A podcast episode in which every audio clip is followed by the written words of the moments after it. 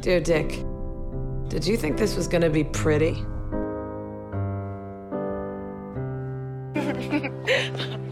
Bizarre. It's my vagina.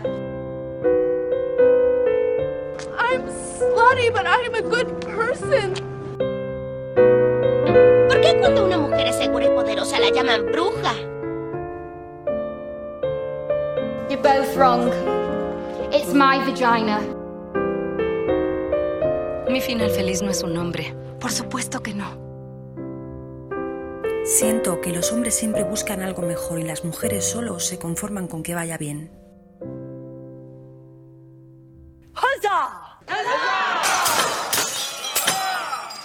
Mujeres en serie, el podcast que analiza las series y las películas que tanto amas. Hasta hace nada, las mujeres éramos un accesorio de la historia. Las muertas que dábamos el pistoletazo de inicio al viaje del héroe. El premio que recibe el hombre por comportarse mínimamente decente. O las cuidadoras de la tribu. O el rey de la misma. Teníamos muy poca relevancia dentro de la trama. No por nada se desarrolla el test de Bechdel. Incluso en las historias románticas, donde las mujeres somos el target por excelencia, terminamos reducidas a objetos sin decisión en cuanto nos enamoramos. Dentro de este panorama tan poco alentador, quiero hablar de personajes femeninos que me gustan mucho y explicar brevemente el porqué. Un pequeño disclaimer. Son personajes que no siempre caen bien, porque tienen personalidades complejas con las que a veces te identificas y otras veces quieres quitarle la palabra para siempre, tal como te sucede con algunas amigas en determinadas situaciones.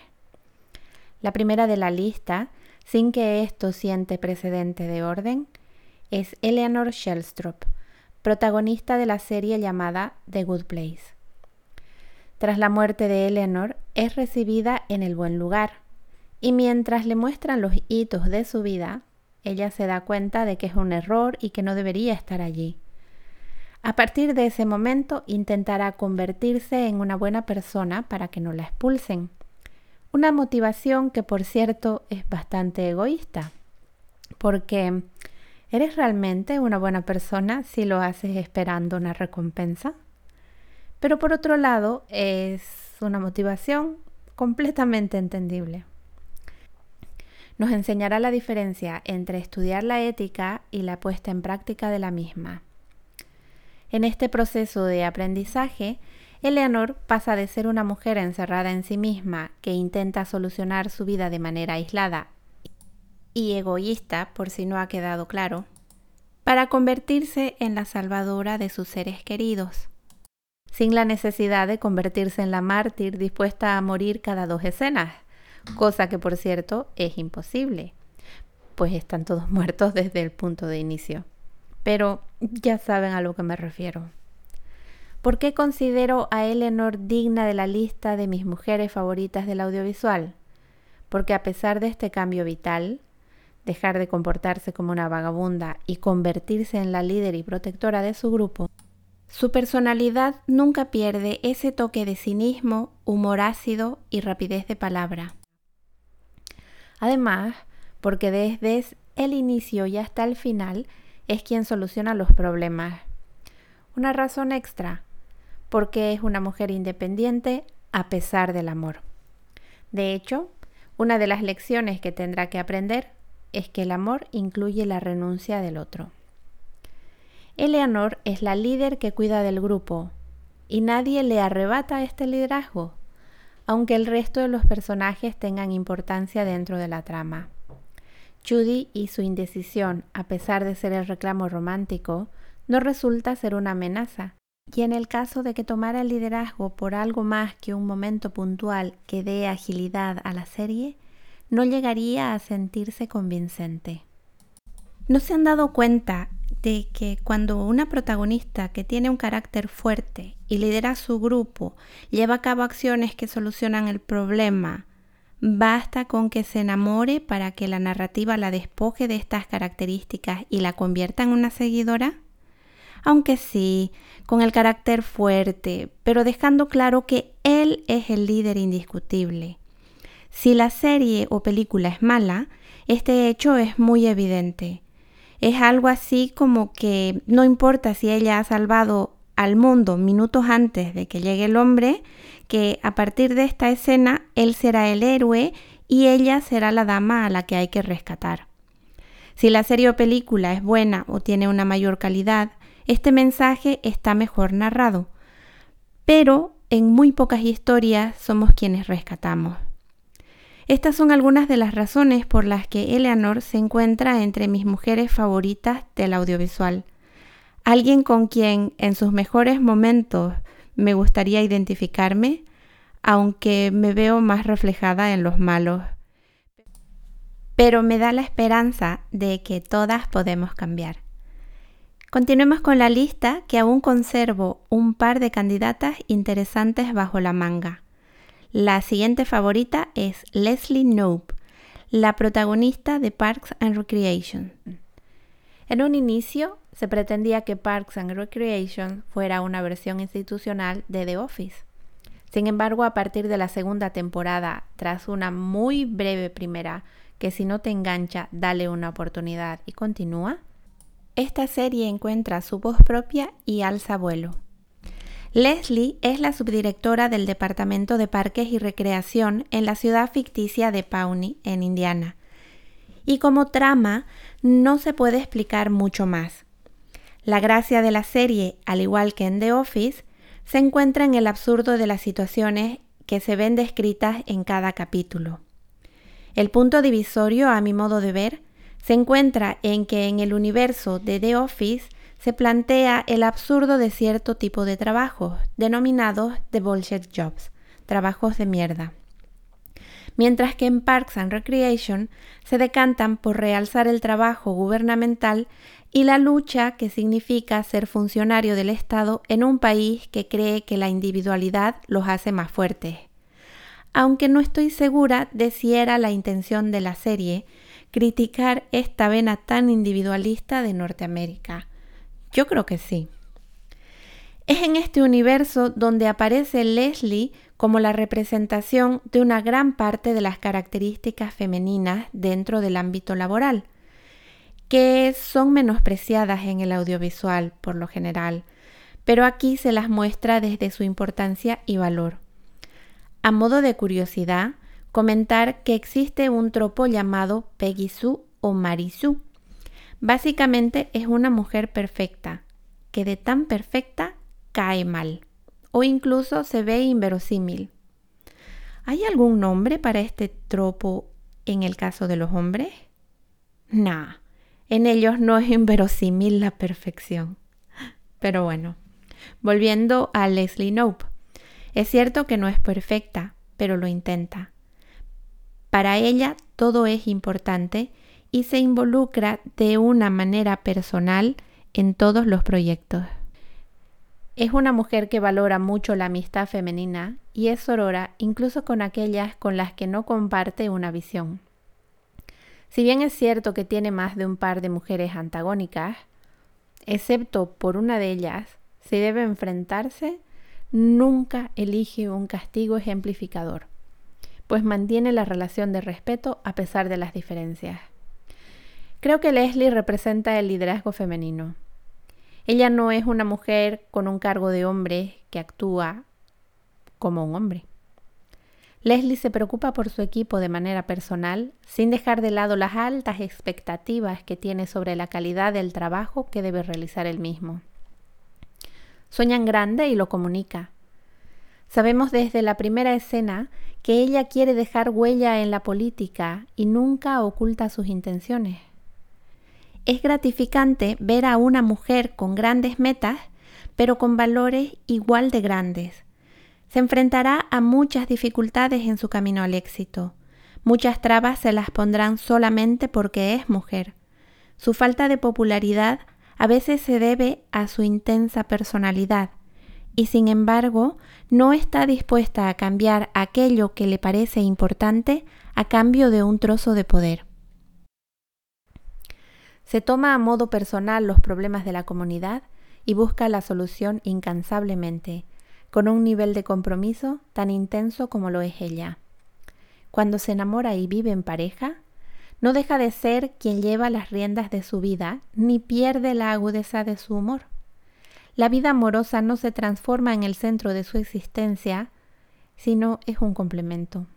Ella representa para mí la valoración en positivo de las características femeninas. Aunque nos reiremos de ella y con ella, nunca se intenta menospreciar su esencia femenina. Para enfatizar lo que quiero decir, utilizaré de ejemplo un personaje de una serie que no tiene relación con Parks and Recreation. Hablo de Lily Aldrin en How I Met Your Mother. En un inicio, ella es joven como sus pares dentro del grupo de amigos está perdida, se está buscando a sí misma, es irresponsable, divertida, alocada y esta personalidad va cambiando porque se convierte de algún modo en la madre del grupo, hasta que literalmente tiene un bebé. Y es a partir de este momento en que el personaje se vuelve insufrible, porque ella es controladora y manipula al grupo constantemente para que se haga lo que ella quiere y se podría decir que es la personalidad básica de Lily, pero a partir de la maternidad es simplemente alguien que pierde la gracia. Aunque también podemos argumentar que la serie en sí se hace menos divertida a partir de la temporada, qué sé yo, número X. Pero vale la pena remarcar cómo las mujeres en el momento en el que son madres en la ficción pierden la capacidad de ser despreocupadas y divertidas. Algunas menciones especiales antes de terminar con la lista. Gina, la princesa guerrera, que por todo lo que he leído de ella, tiene que estar aquí.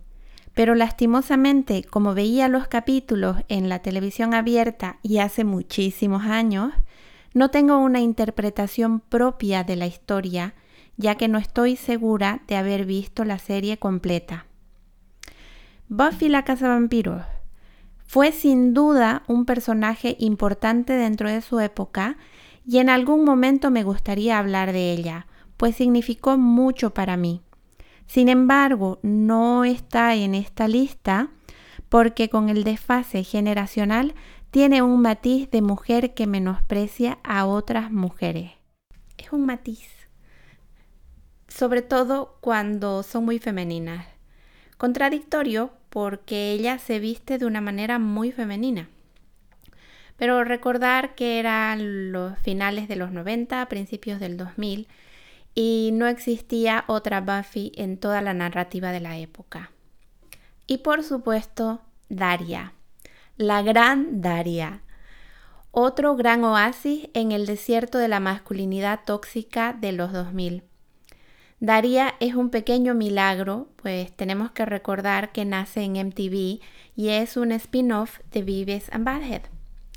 Y si alguien recuerda un poco de cómo eran estos dibujos animados, tiene mucho mérito que haya logrado captar la atención suficiente como para convencer a los señoros del medio que ella podía y debía protagonizar una serie que llegaría a tener cinco temporadas y dos especiales en aquel momento en el que MTV tenía música, ¿eh?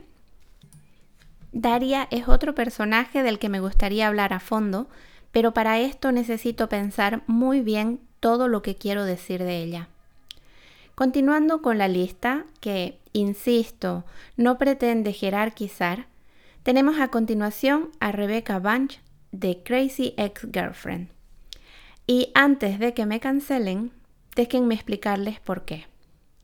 Siempre que hablo de Rebeca, me parece importante recordar que es una mujer difícil de querer. Si no has visto la serie y no te gustan los musicales, ni lo intentes. Rebeca pone sobre la mesa un tema que ha estado siempre destinado al público femenino, pero para el consumo, no para el cuestionamiento, que es el amor romántico. Rebeca lo aborda desde una personalidad intoxicada del concepto y dispuesta a encontrar el amor de su vida cueste lo que cueste. La maravilla, como cada canción desenmascara la mierda detrás del concepto mientras nos hace reír, sobre todo de ella más que con ella, nos obliga a pensar. Los inicios de Rebeca son bastante vergonzosos y aún así estoy segura de que no llamarían la atención si fuera otra comedia romántica. De hecho, no llaman la atención, porque reconoceremos muchos momentos que vemos a diario en todas esas series y películas endulcoradas que nos quieren hacer creer que el amor es decir que si no tienes una cita con el maromo de turno, él se tirará de la noria. El punto inicial del viaje de Rebeca es la postura de la amiga hija. ¿No lo he dicho? Además de desarticular el amor romántico tóxico, también habla de las diferentes relaciones de amistad entre mujeres. Decía, Rebeca es el tipo de amiga que no toma responsabilidad afectiva en la relación de amistad y consigue convertir todo lo que le pasa en el tema central de la conversación. Este tipo de amistad funcionará solo cuando ambas mantienen su rol de madre e hija o superestrella y fan incondicional. La amistad entre Paula y Rebeca se rompe, como es de esperar, ya que es insostenible que solo una de ellas tenga el protagonismo. Pero se vuelve a construir cuando ellas abandonan sus propios vicios y se sinceran la una con la otra. Hay un grupo de amigas que las acompaña que también es maravilloso, porque son mujeres de diferentes edades y orígenes. Rebeca no solo cae en las trampas del amor romántico, es que además las idealiza, y gran parte de su sufrimiento viene de intentar llevar a la realidad fantasías imposibles de poner en práctica. Y aunque ella no lo entienda hasta muy adelante en su crecimiento personal, como espectadoras entenderemos muy bien los amplificadores de este sufrimiento. Al final de ese viaje emocional, ella hace un compromiso que pocas veces se ve en pantalla no solamente crece como persona o descubre cuáles son sus puntos débiles o aquello que le hace mal. Ella hace un compromiso consigo misma para su felicidad en el largo plazo. Y a mí, que en lo personal encuentro mucho de mí en ella, me ha encantado ver que una puede elegir la felicidad. Hago una traducción libre de un fragmento de una de las canciones de Rebeca. No hay que olvidar la ironía y el contexto que no puedo explicar en este pequeño podcast, pero creo que por sí solo se defiende bastante bien. Y dice, 10.000 horas en cualquier cosa te convierten en un experto. Y he pasado mucho más tiempo preocupándome por los chicos. Tengo el bachillerato, un máster, un doctorado en obsesión. Y ahora me encuentro preguntándome por qué. Podría haber utilizado ese tiempo para curar la leucemia, para limpiar los mares. Ah, podría haber enseñado a algunos adolescentes a ser conscientes de la bulimia. Podría haber salvado a los pandas, las ballenas y las abejas. Sin amor, puede salvar al mundo aprovecha esas horas en su lugar. Y bueno, continúa así. Para las mujeres del futuro, el amor romántico nos quita tiempo de nuestros proyectos personales.